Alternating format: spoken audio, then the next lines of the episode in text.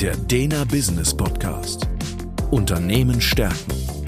Der Podcast mit Alice Dena. Sie gibt Antworten auf Business- und Leadership-Fragen.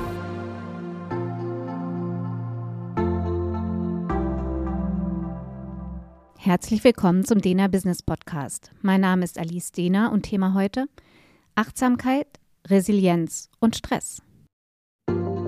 Der Status quo. Achtsamkeit ist ein Trendbegriff. Die einen üben sich darin, den anderen hängt der Begriff schon zu den Ohren raus. Gleichzeitig beobachten wir aber wahrscheinlich alle, dass der Stresslevel steigt. Ich kenne einige Unternehmen, die eigentlich in der Wachstumsphase sind, aber leider die Mitarbeitenden dafür nicht finden.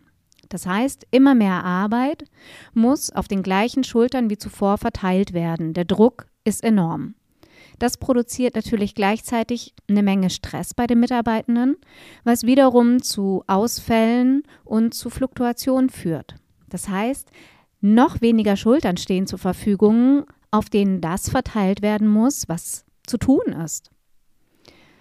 Zudem wird unsere Zeit immer schnelllebiger und krisengebeutelter, sodass der Ruf nach mehr Resilienz laut wird. Und da wird die Achtsamkeit doch wieder relevant. Der Ansatz. Betrachten wir die drei Begrifflichkeiten mal genauer. Fangen wir an mit dem Stress. Klar, es gibt häufig viel Arbeit und vielleicht auch manchmal zu viel Arbeit. Die Frage ist aber immer auch, was wir daraus machen. Denn wir glauben häufig, wir haben zu wenig Zeit, um all die Dinge zu machen. Generell kenne ich da einen klugen Menschen, der immer wieder dazu sagt, es gibt nichts, was gerechter auf der Welt verteilt ist als die Zeit. Wir haben alle genau 24 Stunden. Die Grundfrage ist also immer nur, was mache ich mit meinen zur Verfügung stehenden 24 Stunden am Tag? Und wenn das, was wir haben an Arbeit, in diese 24 Stunden eben nicht mehr reinpasst, dann ist die Frage, wie priorisiere ich? Und da stehen wir uns dann sofort mit unseren Bewertungen und unseren inneren Gedanken im Weg. Das heißt, dass ich sehr häufig große Ängste habe dafür, vor was passiert, wenn ich etwas nach unten priorisiere und nicht erledigt bekomme.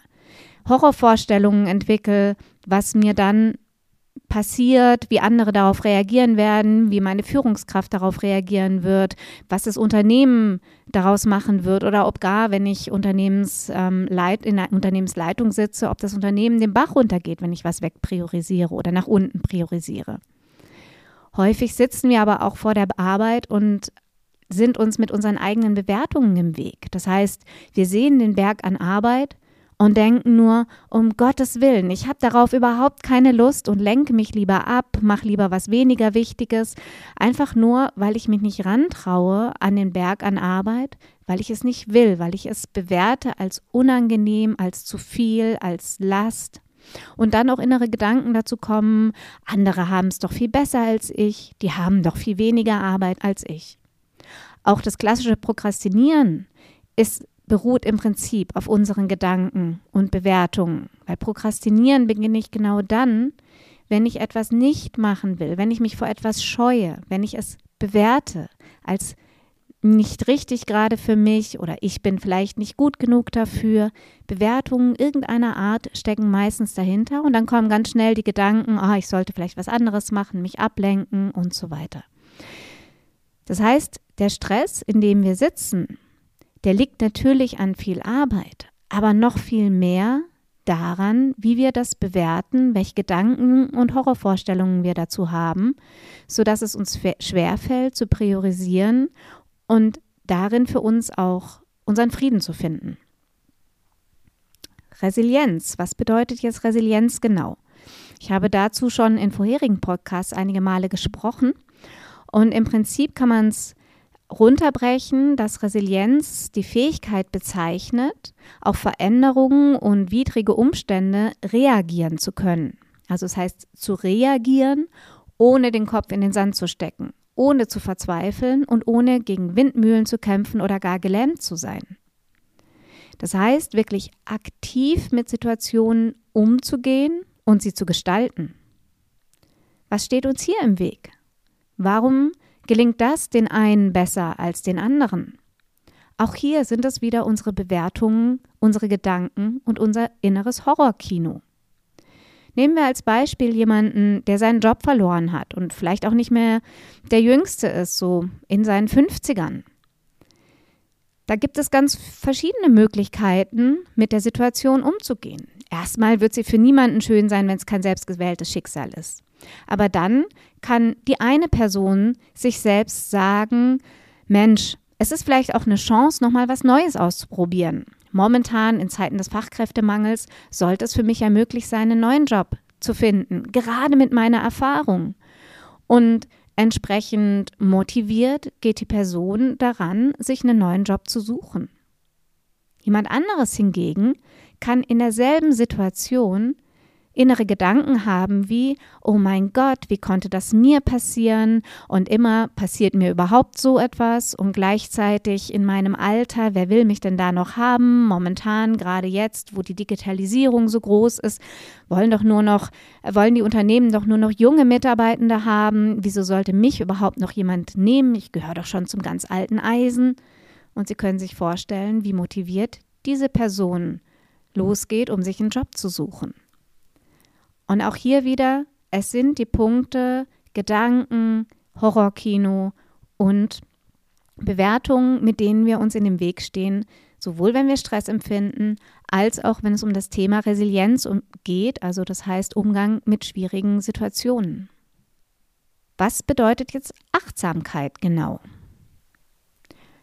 Achtsamkeit, die Definition haben Sie vielleicht schon mal hier oder da gehört, bedeutet im Hier und Jetzt zu sein. Was bedeutet das genau? Es bedeutet im Prinzip, die Wahrnehmung wirklich auf die Situation in diesem Moment zu lenken.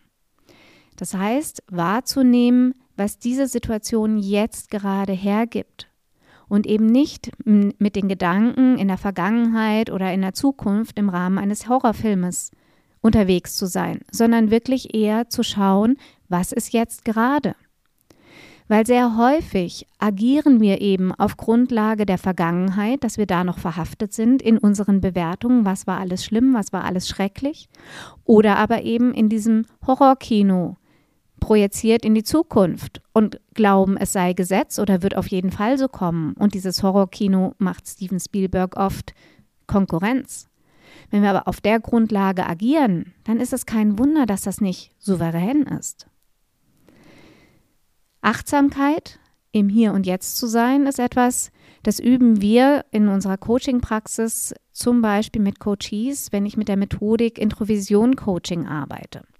Introvision ist eine Methode, mit der ähm, man sehr gezielt innere Blockaden auflösen kann und so eben stressfreier und souveräner in Situationen agieren zu können, die einem vorher massiv Stress bereitet haben. Also letztlich dient es der Erhöhung der Resilienz und eben Stress loszuwerden. Und zwar nachhaltig loszuwerden.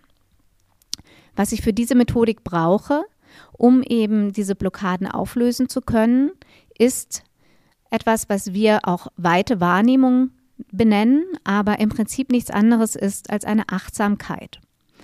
Und diese Achtsamkeit übe ich eben zum Beispiel, indem ich erkläre, was der Unterschied zwischen einer weiten Wahrnehmung und einer fokussierten Wahrnehmung ist. Wir nehmen für gewöhnlich die Dinge sehr fokussiert wahr und bewerten sie auch dieser, aus dieser Perspektive und nehmen rechts und links nicht mehr besonders viel wahr, was aber Informationsverlust bedeutet, weil ich eben nicht jedes Detail der Situation mehr ähm, in meinen Fokus habe.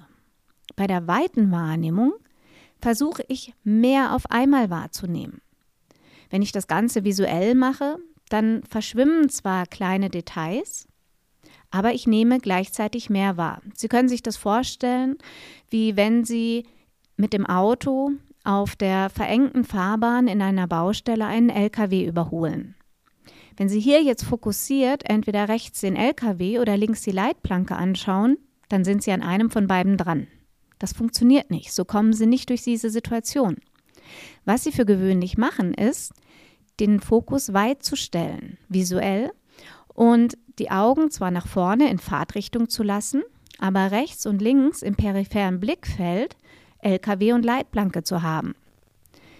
Nach vorne ist es jetzt nicht mehr ganz so scharf, das Blickfeld. Aber das macht nichts, weil Sie müssen da vorne gar nicht so scharf sehen. Viel wichtiger ist es, diesen Weitwinkel zu haben, sodass Sie gut Ihren Weg durch die Situation finden können.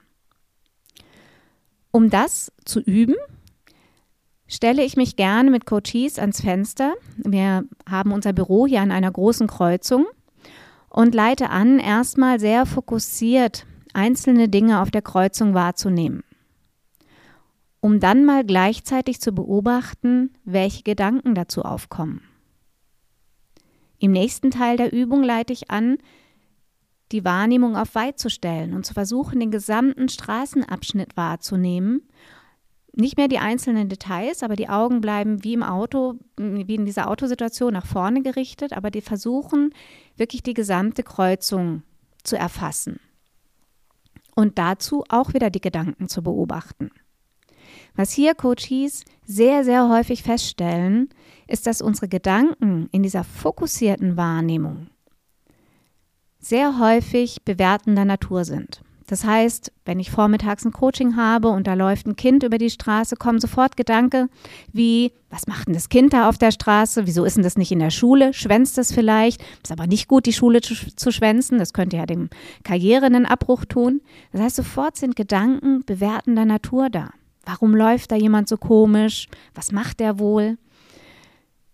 Hingegen, wenn ich weit stelle, dann haben die Gedanken von alleine eher eine beschreibende Natur. Das heißt, die Gedanken lauten dann eher, rotes Auto kreuzt von rechts nach links, Fußgänger überquert die Straße, Fahrradfahrer klingelt und fährt über den Fahrradweg ähm, und so weiter. Das heißt, die Gedanken nehmen einen beschreibenden Charakter ein. Und das ist das, was in der Achtsamkeit passiert. Diese Achtsamkeit, eben wirklich im Moment zu sein und mehr auf einmal wahrzunehmen, hilft, die Bewertungen, das Horrorkino und so weiter runterzufahren und wirklich eher mal festzustellen, was ist hier eigentlich gerade und zu versuchen, die Situation zu verstehen. Wie hilft das jetzt in Bezug auf Resilienz und Stress? Die Lösung. Im Rahmen einer Introvision übe ich eben, wie gesagt, mit Managern diese Achtsamkeit, diese weite Wahrnehmung, wie vorhin geschrieben. Und so habe ich zum Beispiel mit einem Manager gearbeitet, der Versagensängste hatte und dadurch äh, sich massiv unter Druck gesetzt hat. Auf der einen Seite konnten wir mit Achtsamkeit und Introvision diese Versagensängste ähm, bearbeiten, sodass er gelassen und souverän in schwierigen Situationen für sich agieren konnte. Gleichzeitig habe ich ihn eingeladen, diese weite Wahrnehmung, diese Achtsamkeit, die wir geübt haben, einfach auch mal in Meetings einzusetzen. Also in Situationen, die jetzt per se nicht so schwierig sind, aber doch mal zu beobachten, was es verändert, wenn ich mit so einer weiten Wahrnehmung in ein Meeting gehe. Und die Erfahrung, die der Manager mir dann in der nächsten Coachingsitzung berichtet hat, die war schon erstaunlich. Er meinte, ich habe das ganz oft in Meetings gemacht und ich habe gemerkt, ich lasse mich überhaupt nicht mehr so leicht aufs Pferd setzen. Ich erkenne viel schneller, wo andere so politische Manöver fahren und kann darauf wesentlich souveräner reagieren, weil ich angefangen habe, die Dinge nicht mehr so persönlich zu nehmen. Und das ist ja schon ein erheblicher Unterschied. Wirklich in den Situationen wahrzunehmen, was gerade ist und darauf zu reagieren und die Dinge nicht mehr so persönlich zu nehmen. Dadurch nicht mehr angegriffen zu sein, verletzt zu sein, sich aufs Pferd setzen zu lassen. Und hierfür ist Achtsamkeit im Alltag, im Businessalltag extrem hilfreich. Es gibt natürlich unterschiedliche Möglichkeiten, das zu üben. In der Introvision Coach zum Beispiel nutzen wir sie für die gezielte Auflösung von Blockaden, also wirklich für ganz gezielte Auflösung von Themen, die schwer fallen. Aber auch als tägliche, ich sag mal, Psychohygiene ist Achtsamkeit extrem hilfreich. Und um das zu trainieren, sind zum Beispiel Programme wie das MBSR extrem gut.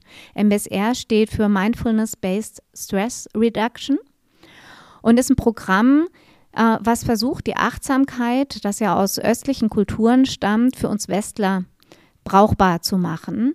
Und dieses Programm hilft da wirklich mit dem Stress, mit der Achtsamkeit umzugehen und diese Haltung einnehmen zu lernen. Generell ist das ein Thema, was immer wieder in den unterschiedlichen Unternehmenskontexten aufkommt und es lohnt darüber für sich nachzudenken auf dem Weg zu mehr Souveränität, mehr Resilienz und weniger Stress. Der Dena Business Podcast Unternehmen stärken ist der Führungskräfteimpuls und Management-Input mit Gedanken für die Zukunft. Für weitere Informationen und Fragen finden Sie uns im Internet unter www.dena.academy.